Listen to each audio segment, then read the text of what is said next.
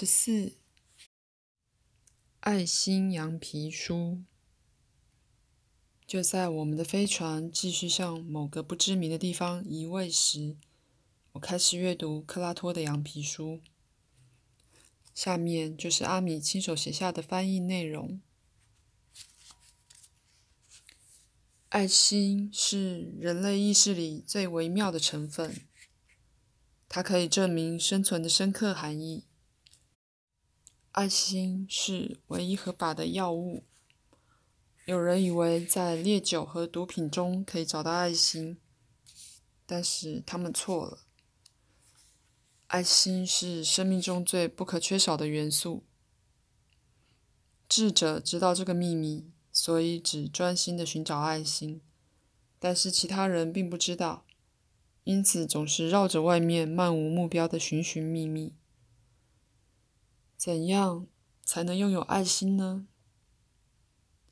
不管透过多先进的技术，都无法得到，因为爱心并不是物品，爱心不受人类思想和理智的约束，反而是思想和理智必须服从于爱心。为了拥有爱心，首先应该了解，爱心不是一种情感，而是一个真实的个体。爱心是一个人。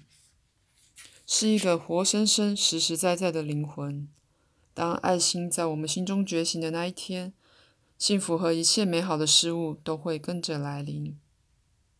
如何让爱心降临呢？首先，应该相信爱心的存在，因为爱心是看不到的，但是可以感觉得到。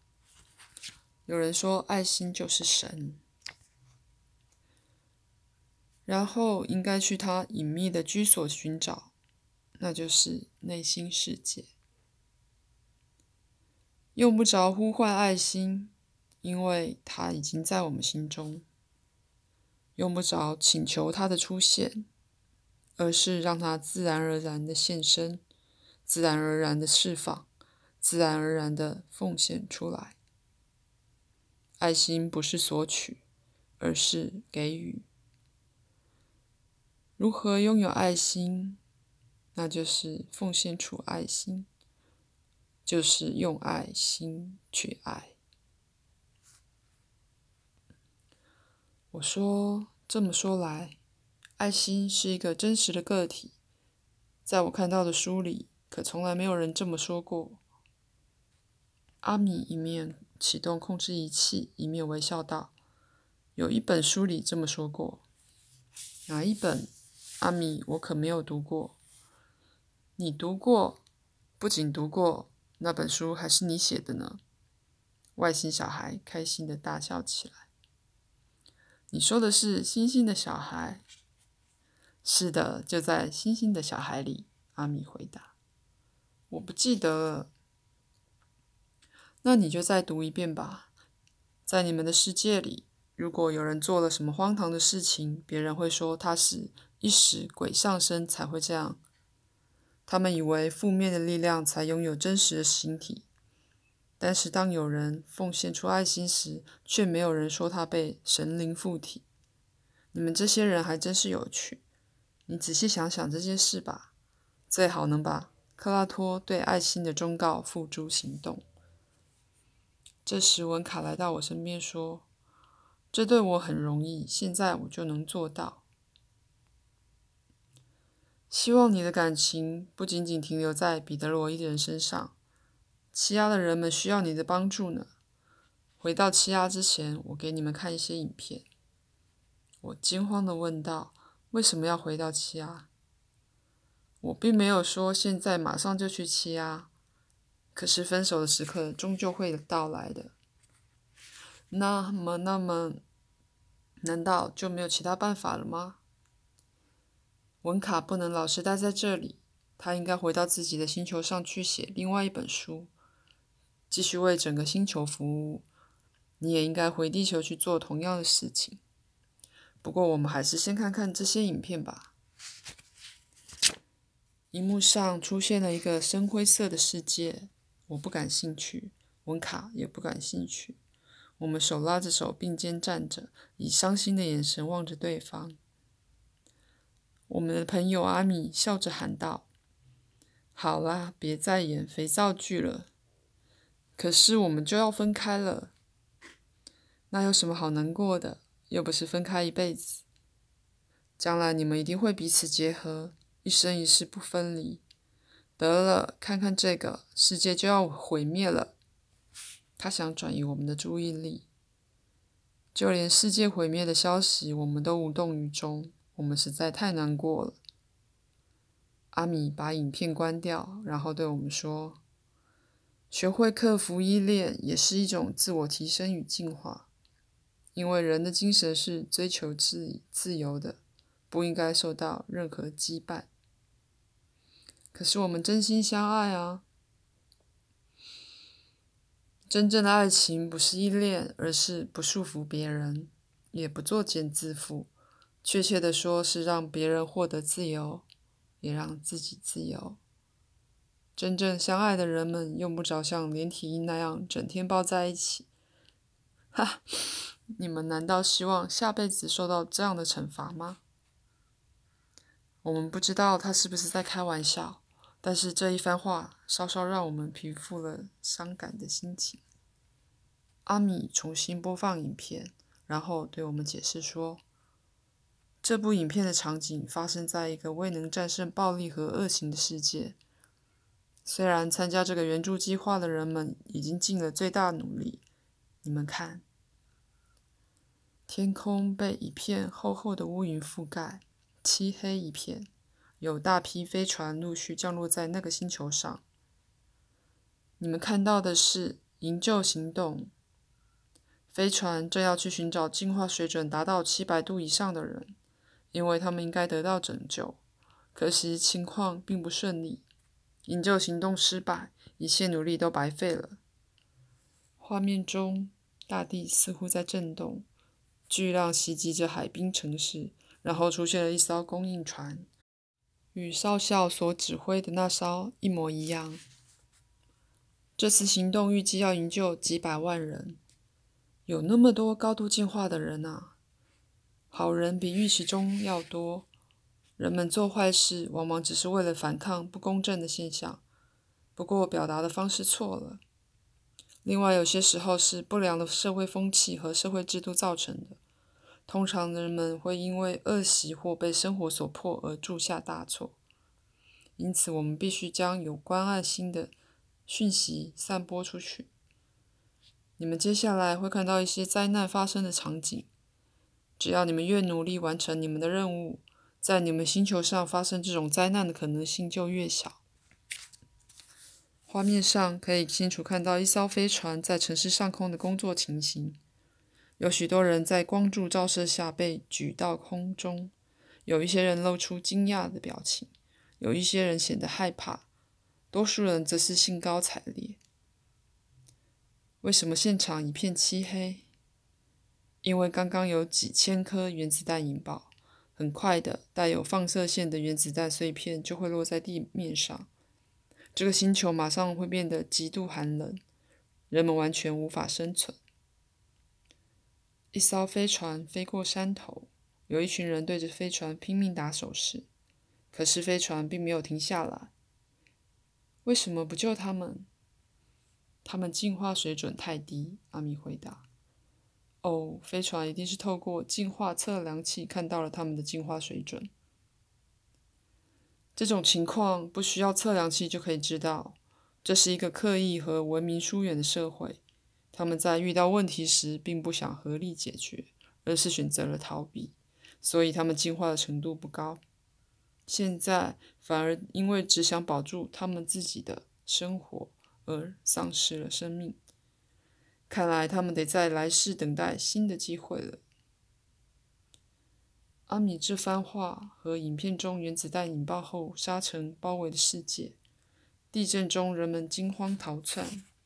滔天巨浪袭击陆地的景象。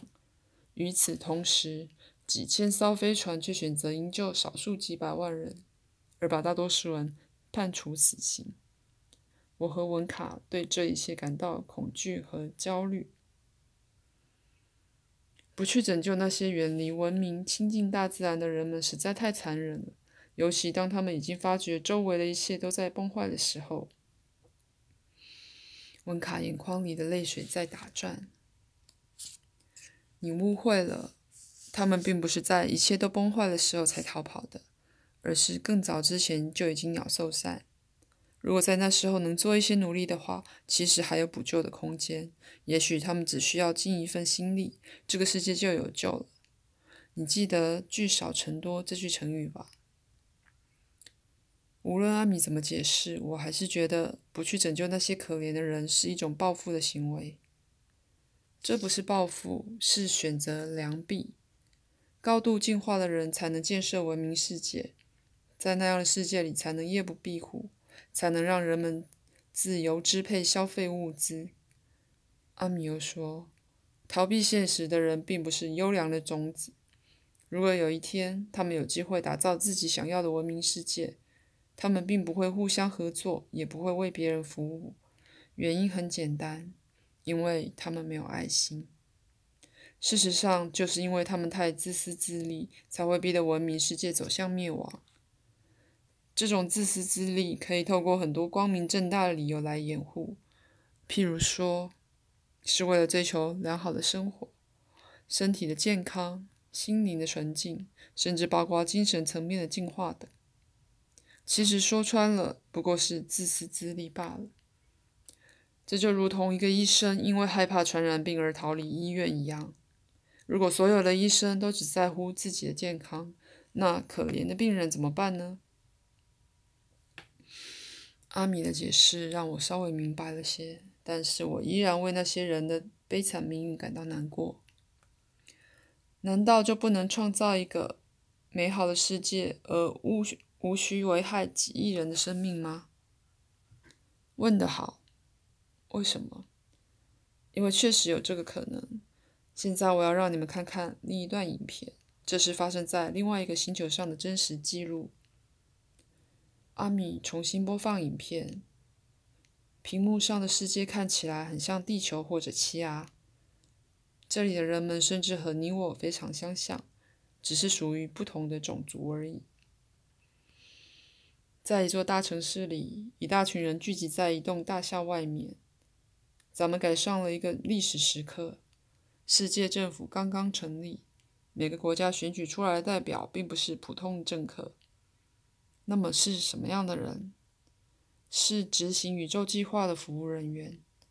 这个星球即将开始按照宇宙大法来治理。太妙了！文卡显得十分着迷。许多文化、宗教、和平、生态团体整合起来，倡议在一切文明发达的世界里执行和平友好共处的原则。这一建议获得热烈拥护。因为没有别的路可走。为什么？因为发生过全球性经济大衰退。此外，还因为大量的原子武器试验、环境污染、过度开采自然资源，造成大规模的生态环境失衡。气候的变化影响了食物的生产，各种新的疾病、天灾层出不穷。除此之外，全球各国因为社会制度不同。边界纠纷、宗教信仰的差异而互相征战，全世界的资源都投入在武器装备上，使饥荒、贫困、恐惧笼罩着世界。人们实在忍无可忍了，眼看只有一个选择：以和平共处遏制集体疯狂。于是大家决定试一试这条道路。荧幕上场景不断变换着。现在咱们可以看到，世界政府在实施第一项措施。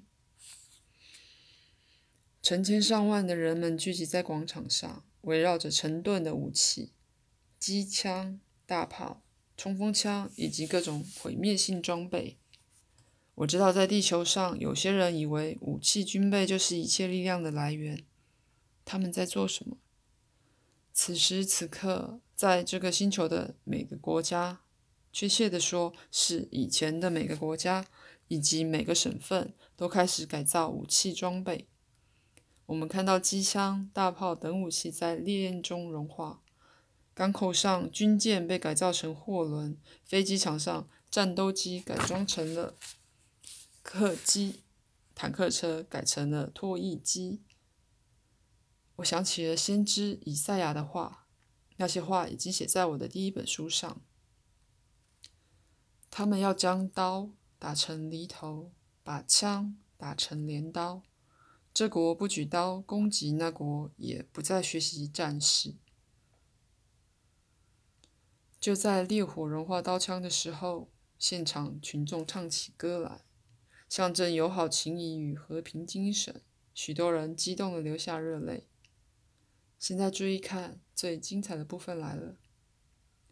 天空中出现了成千上万个发亮的物体，它们的高度逐渐下降，在篝火上方盘旋。人们高兴地挥舞着手背。有几艘飞船着陆，船上的人走出来加入庆祝的行列。众人齐声为永远扬弃破坏和暴力而高声欢呼。这些来自外星的访客透过扩音器对人群喊话：“这个星球上的兄弟们，大家好！你们今天做了一件非常好的事情。这是因为宇宙间的建设力量影响了你们，触动你们心中最善良的一面。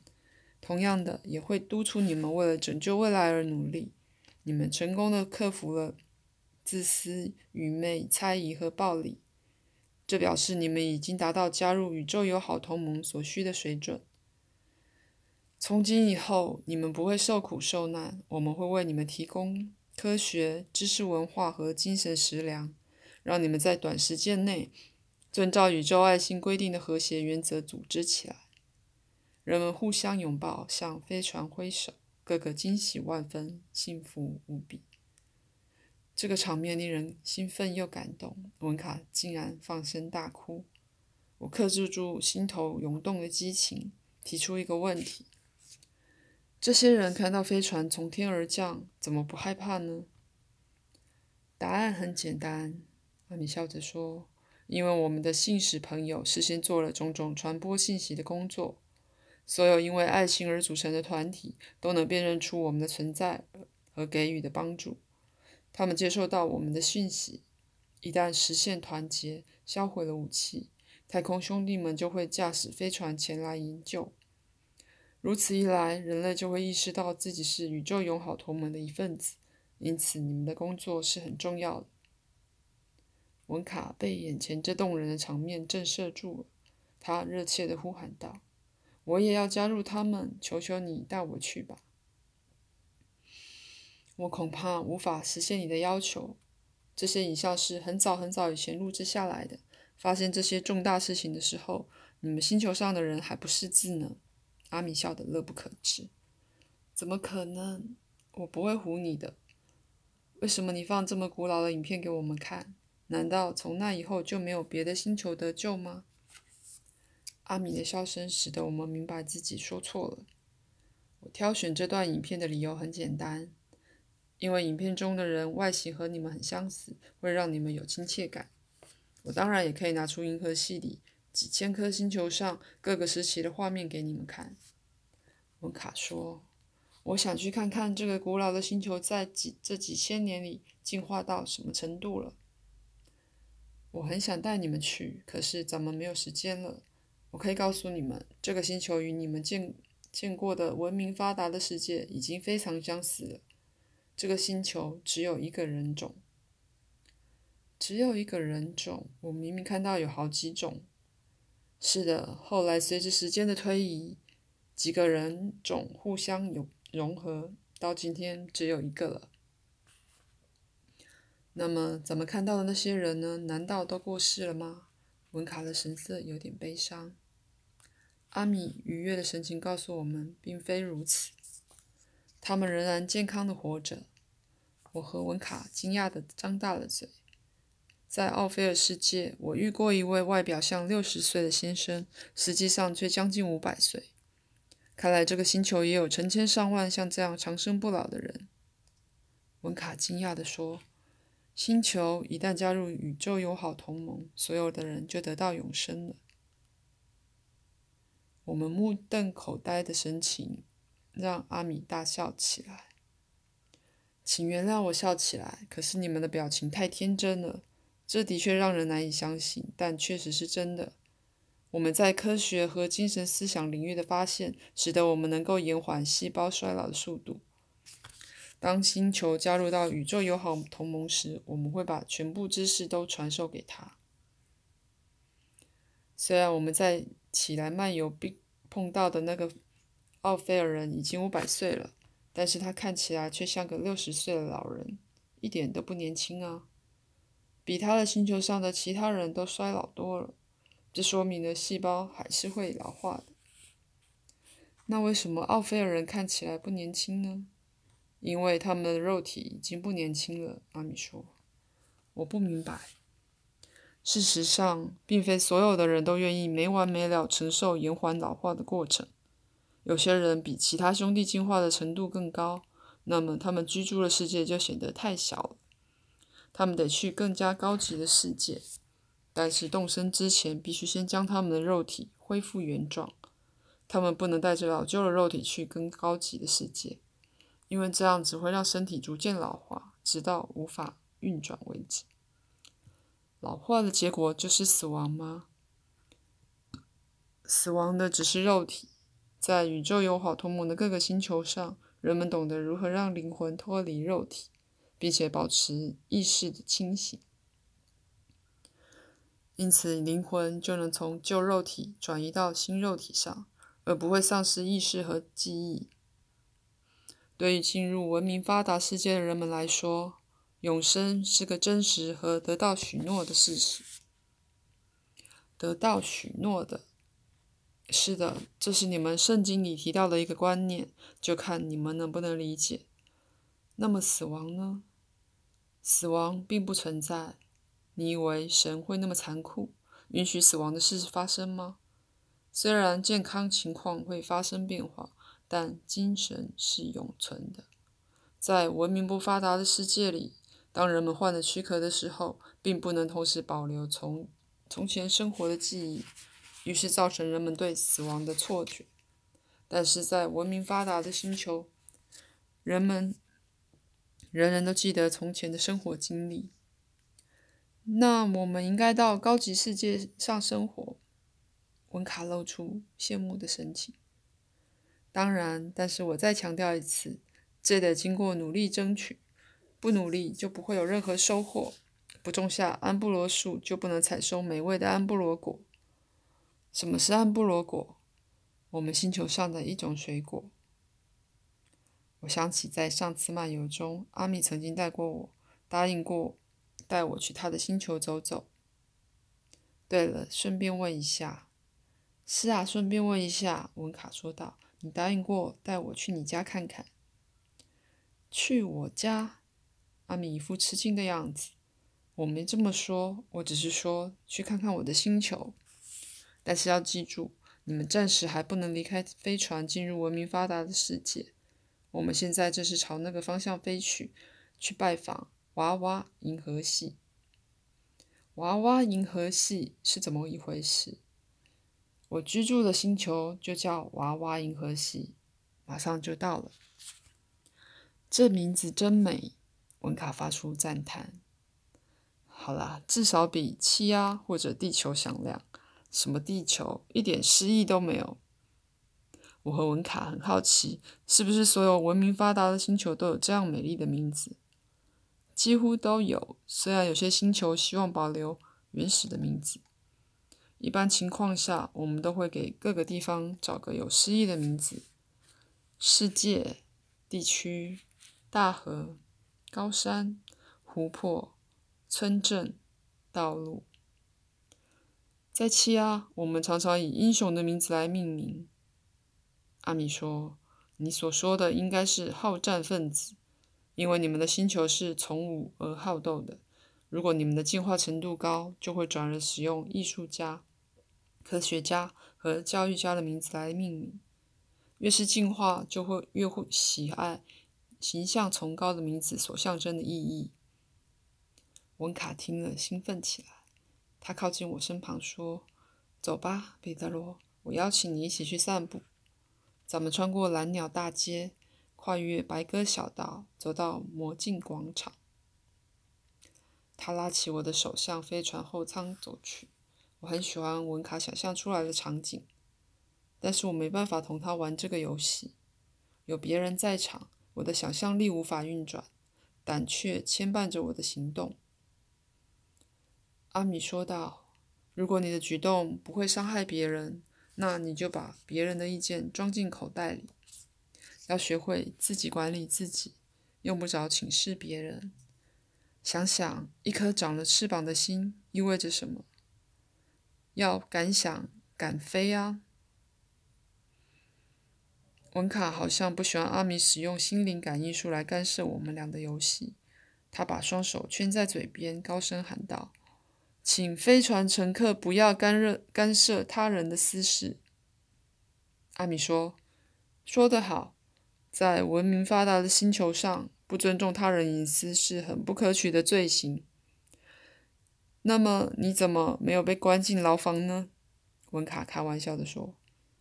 很抱歉，我有个能捕捉别人思想的坏毛病。由于你们是文明不发达世界的好人，思维过程中发出令人难以承忍受的高分贝噪音。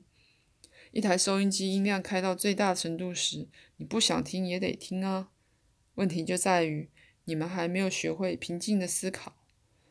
假如我们不能平静的思考，又懂得心灵感应术，那别人要忍受多么可怕的噪音啊！所以，当我们要去你们的星球工作时，宁可到噪音较小的地区。”阿米笑着回答。阿米这番话引起了我很大兴趣，但是我不想让文卡不高兴。显然，他想单独跟我说话，因此我用心灵感应术问道：“在地球的哪个地区思维的噪音比较少？”在你们的世界里，有一些地点正好位于星球。这个巨大的生命体里面最微妙的地区，任何地方不是都一样的吗？头发上的细胞与大脑细胞并不一样。同样的，星球上也有比较特殊的地点，在那些地点辐射格外细微，因此居住在那里的人们就不大会发出噪音。从那里穿过时，我们比较能忍受。如果你不让我们安安静静谈话，我们会受不了的。”文卡半认真半开玩笑地说。“好，好，好，不过尽量别闹出太大的噪音，因为你们思想混乱，激情失控啊！”我在心里问阿米：“激情也会发出噪音吗？”失控的激情，或者叫做负面激情，是噪音的最大根源。不过我不能再说下去。不然文卡会把我扔到飞船外面去。阿米大笑起来。再说，你们没有时间表演肥皂剧了，因为咱们已经到娃娃银河系